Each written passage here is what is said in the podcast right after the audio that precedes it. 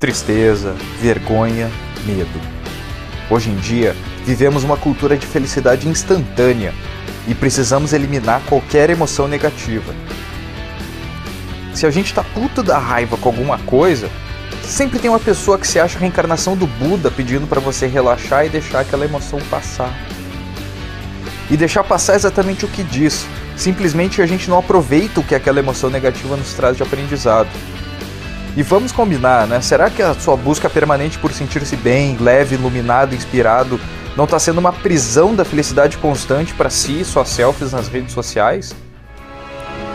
Seja muito bem-vindo ao Método Eixos, vídeo 4 de 2018, o lado bom de 10 emoções negativas. A primeira emoção negativa é o medo. Qual o papel do medo? É o nosso defensor. Como assim?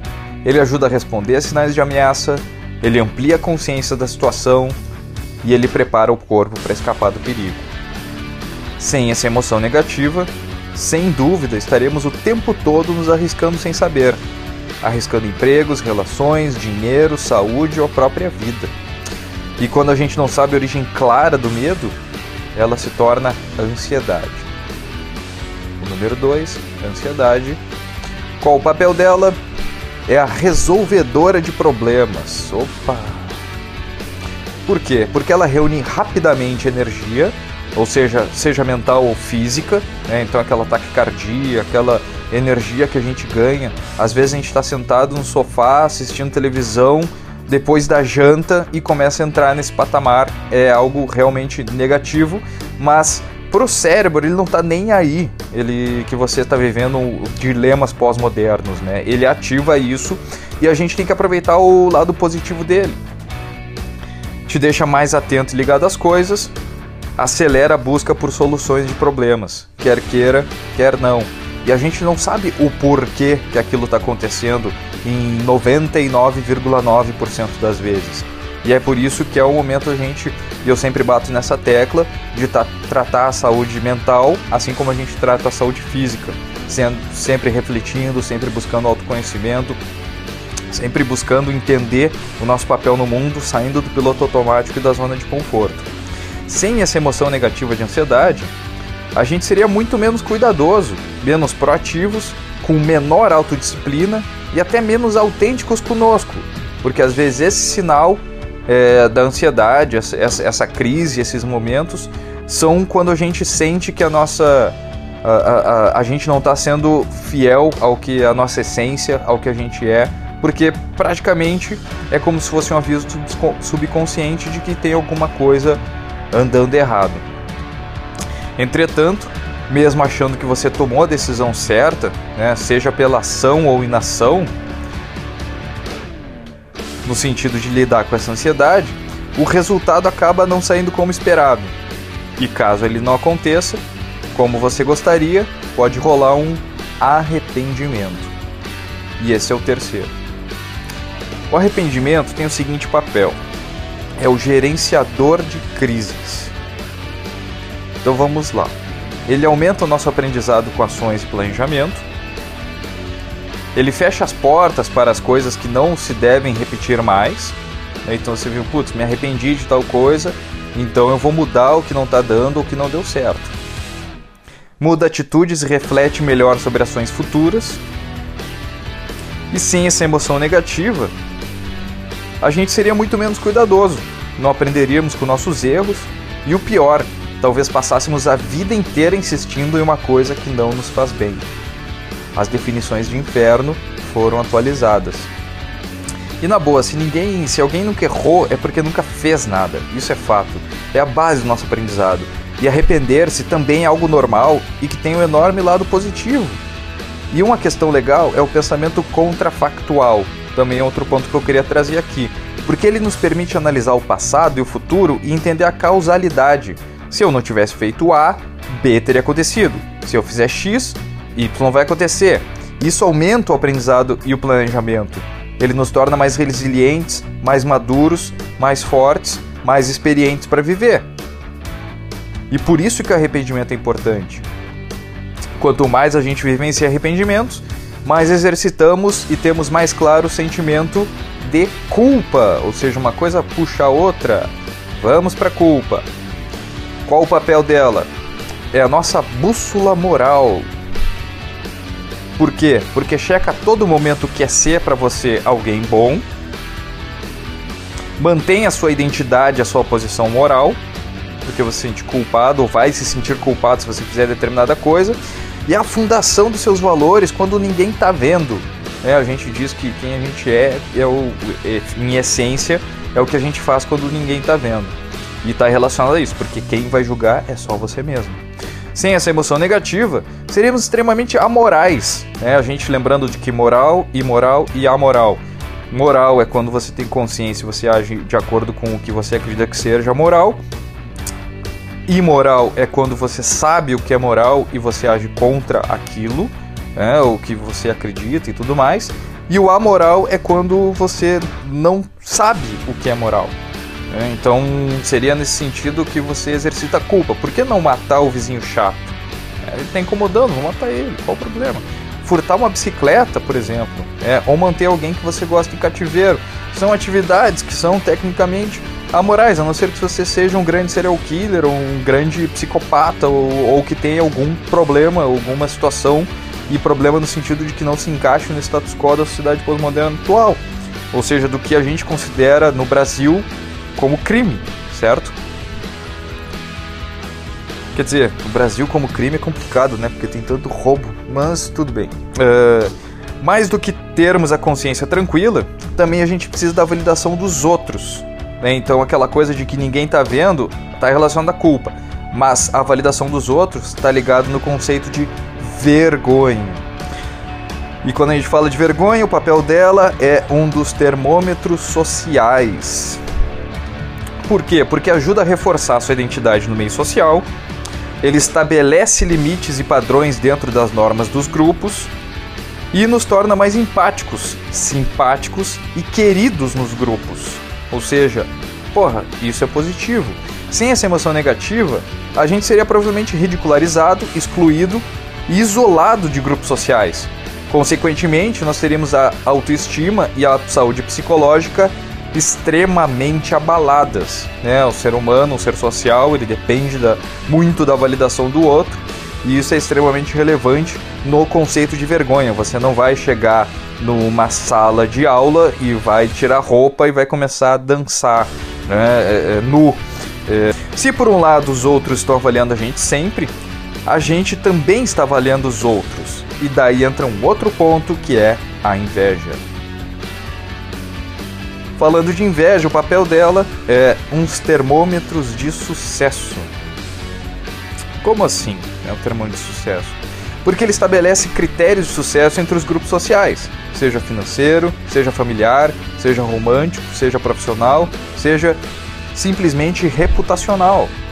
Ele motiva a dedicar-se, a disciplinar-se e evoluir, -se, evoluir mais em determinada área da vida, mais do que pela admiração. Acredita-se que pela admiração você tem é, uma inspiração, aquele papo de ah, estou inspirado, estou inspirado, mas talvez essa coisa do tipo, puta, essa pessoa ou essa, é, essa pessoa tá próxima e, e eu consigo fazer que nem ela, isso torna mais execuível, mais factível, mais possível, né? Sem essa emoção negativa, sem a inveja, talvez a gente fosse mais feliz e aceitasse o melhor o nosso destino. Só que quando a gente fala disso, aquele papo de ignorance is bliss, é assim como o gado indo pro abate, né? E ou achar que chegamos ao topo até nos tirarem o chão. Ou seja, a gente tem que estar sempre buscando coisas. Eu acho que o método Eixos bate muito nessa tecla, no sentido de não encontrar o seu propósito, o único propósito, mas sempre micropropósitos, né? E tem uma série de coisas que eu, que eu não concordo, né? Por exemplo, a inveja branca, essas coisas. Cara, não tenho a mínima ideia, só sei que ele alimenta uma polarização de uma discussão desnecessária. Quando tu qualifica cores para tipo de inveja.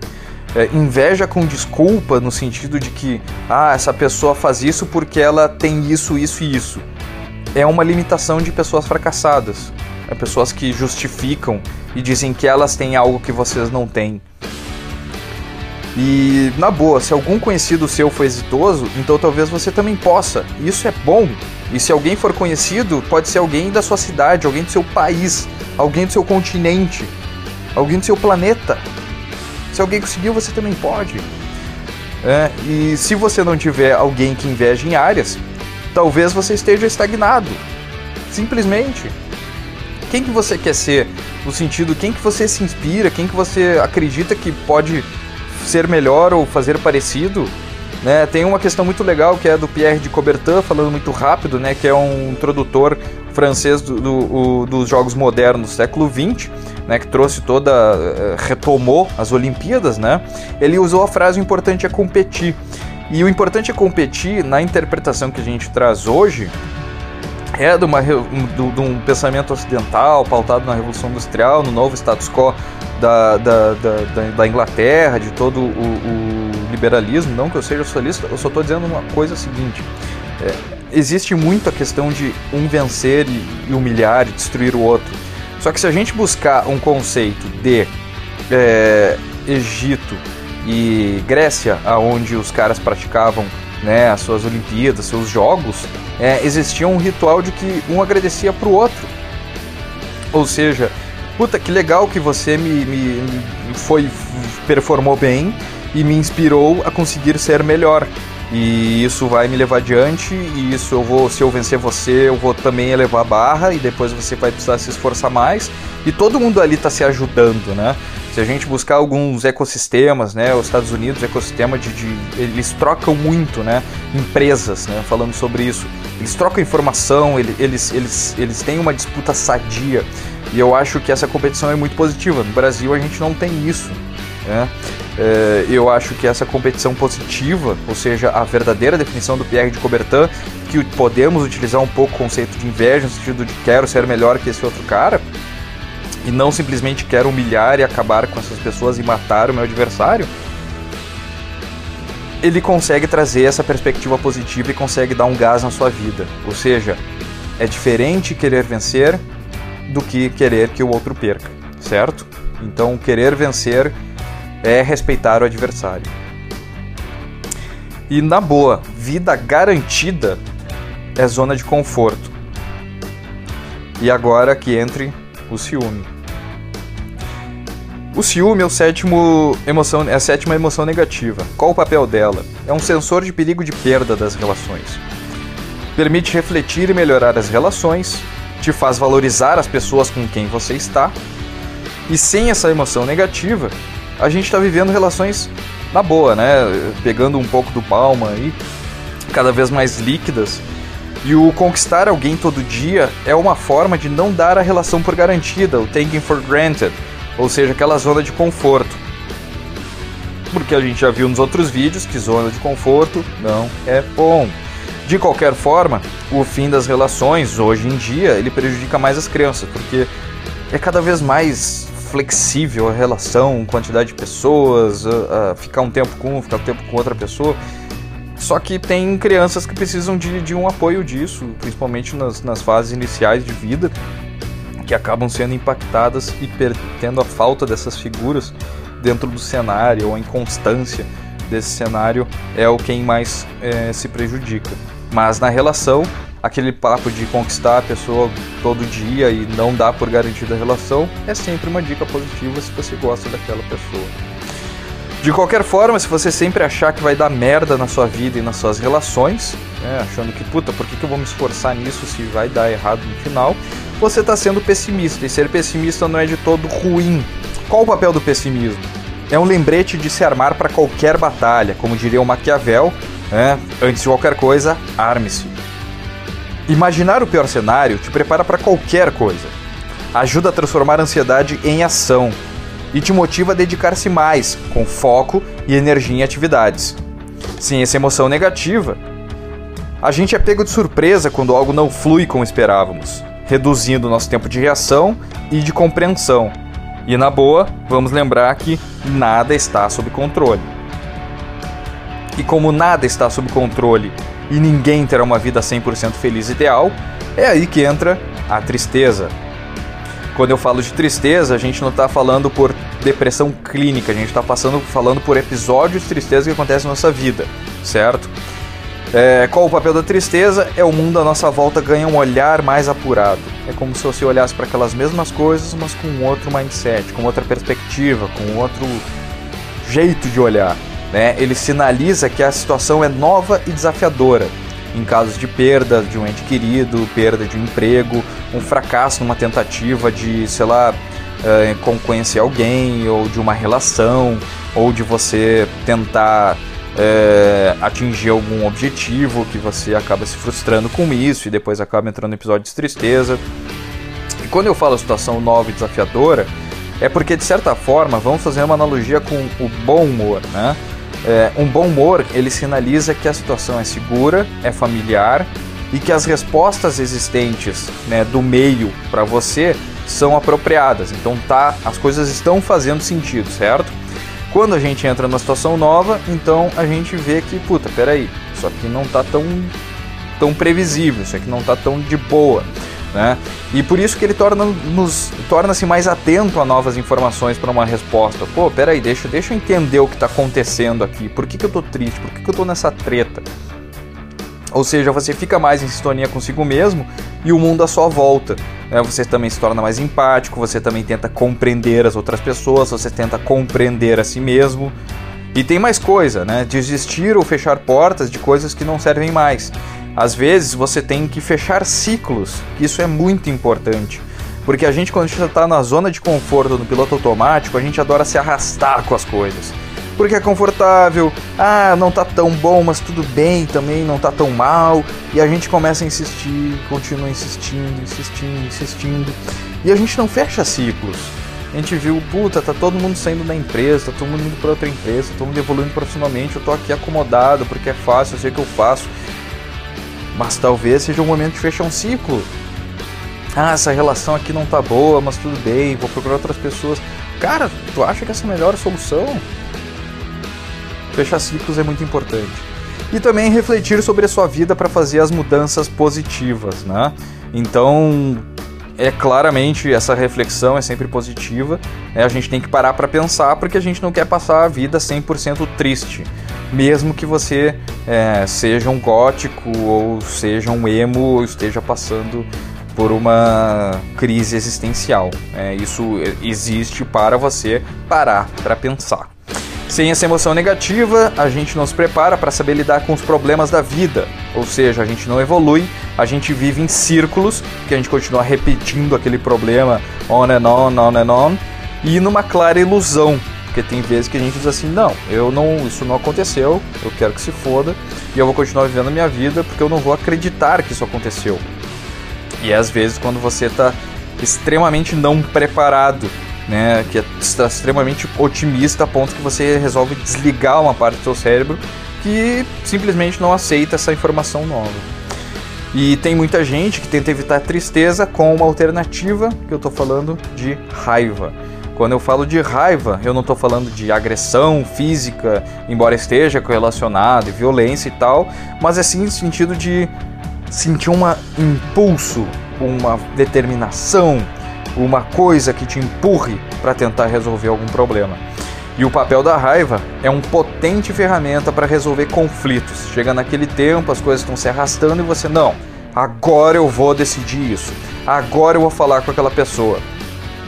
Então, apesar da expressão assertiva, né, ser sempre a mais preferível em determinadas situações, você ser quase que um Ned Flanders, né, dos Simpsons, tentando conversar sobre determinado tema, buscando um bom senso, às vezes você tem que se impor.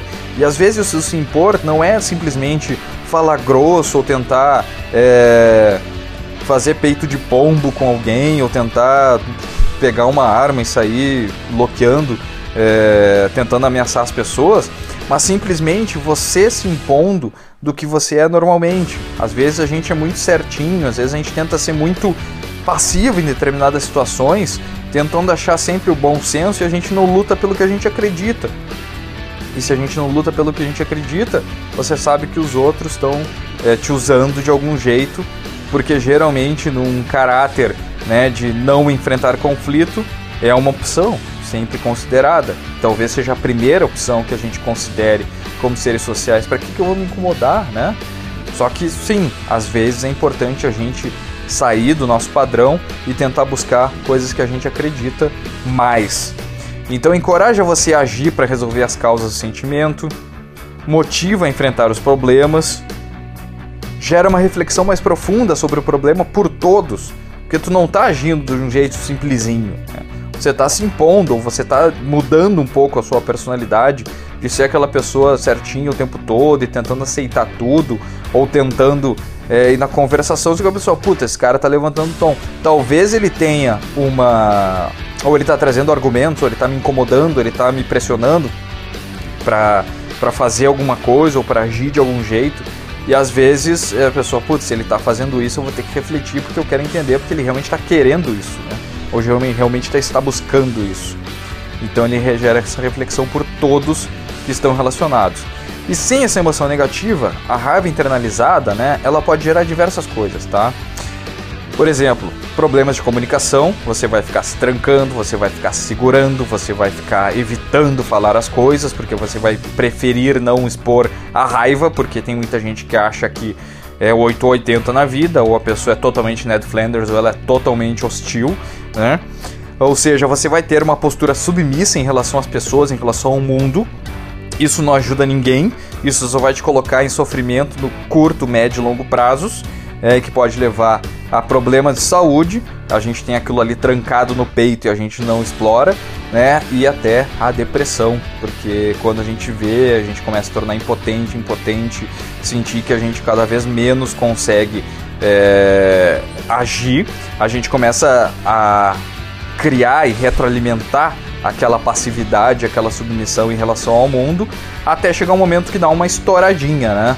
E quando dá uma estouradinha, ou você fica puto da cara e, vão, e, e é uma coisa a se evitar, porque também não é uma das melhores recomendações, ou você vai aceitar aquilo e talvez entre numa depressão profunda e que vai precisar aos poucos se reerguer, porque quanto mais você alimenta o seu cérebro com informações de passividade e submissão, mais você vai ser passivo e submisso, e menos você vai conseguir as coisas que você quer.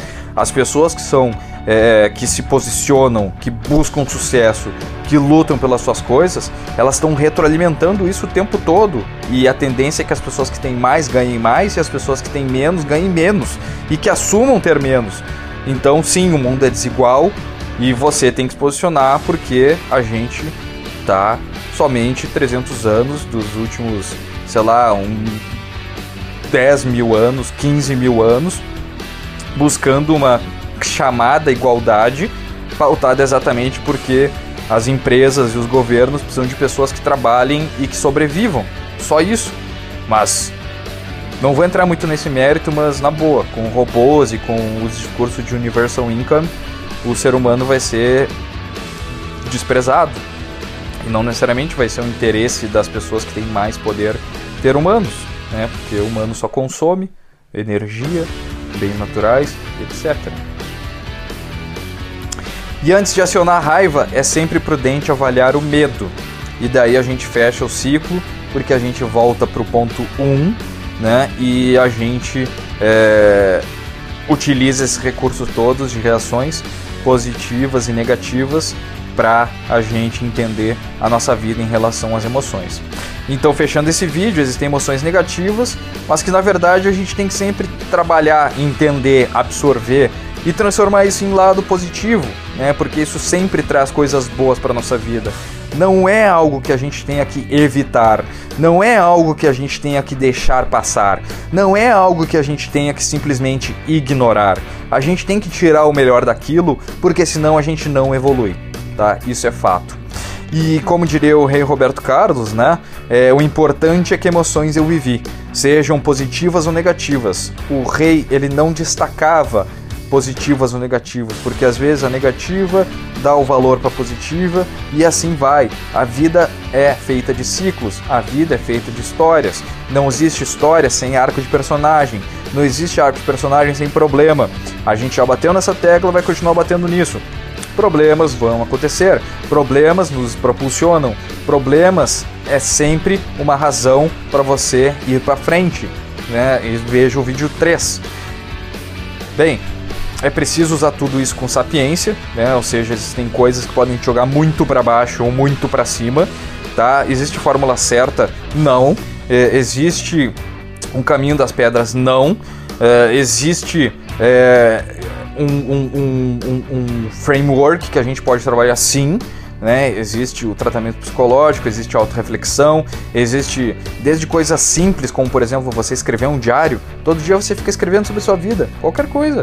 Comece a escrever. Talvez você esteja refletindo sobre, respondendo perguntas básicas como como foi o dia de ontem, como eu quero que hoje o dia de hoje seja e como é que eu estou me sentindo. Ou também você pode utilizar o método eixos, né, que é um bom recurso em relação a isso. Então tudo isso aí com consciência, na dosagem certa, né? Existe uma literatura sobre isso, se vocês quiserem ler. Existem alguns livros que é o The Positive Power of Negative Thinking. E também você pode procurar no Google, né, usando as aspas, porque daí ela procura focadamente esses termos, né, que é o upside, ou seja, o lado bom, e negative emotions, né, que são as emoções negativas, isso usando a língua inglesa. Os uh, artigos em português eu achei todos ruins, tá? Ou muito bobinhos, ou muito da pessoa desabafando e dando uma opinião pessoal demais para determinada coisa. Não que eu não esteja sendo pessoal demais também aqui, de algum jeito eu estou buscando ser isento, mas naturalmente a gente tem a nossa experiência que é passada em relação a isso. E naturalmente eu passei por 10 emoções, vou passar milhares de vezes, e é por isso que é... a vida é boa.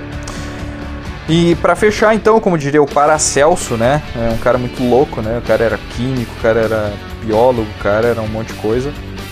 Alquimista, né? Na Idade Média, a diferença entre um remédio ou veneno está somente na dose. Então tem uma coisa que é muito boa e você usa muito, muito, muito, muito, pode fazer mal. Se tem uma coisa que é um veneno e você usa pouco, às vezes pode fazer bem, né? Seja ah, não vou entrar em méritos de detalhes, isso aí seria um tema para um outro vídeo, mas fica essa frase, né? A diferença entre um remédio um veneno está na dose. Pessoal, agora é sua vez, né? É, dicas, críticas, comentários, dúvidas, sugestões. Por favor, cara, deem feedback, cara. É muito importante para mim. Eu, sei lá, eu quero me adequar. Eu acho que a gente tem que, que evoluir e a evolução só se dá com feedbacks, tá? Eu acredito muito no poder do feedback. Então, por favor, entre em contato em contato@metodoeixos.com.br ou acesse www.metodoeixos.com.br. Método Eixos, exclusivo método para diagnosticar problemas e projetar a vida em até 3 horas. Valeu, até o próximo vídeo, pessoal. Tchau, tchau.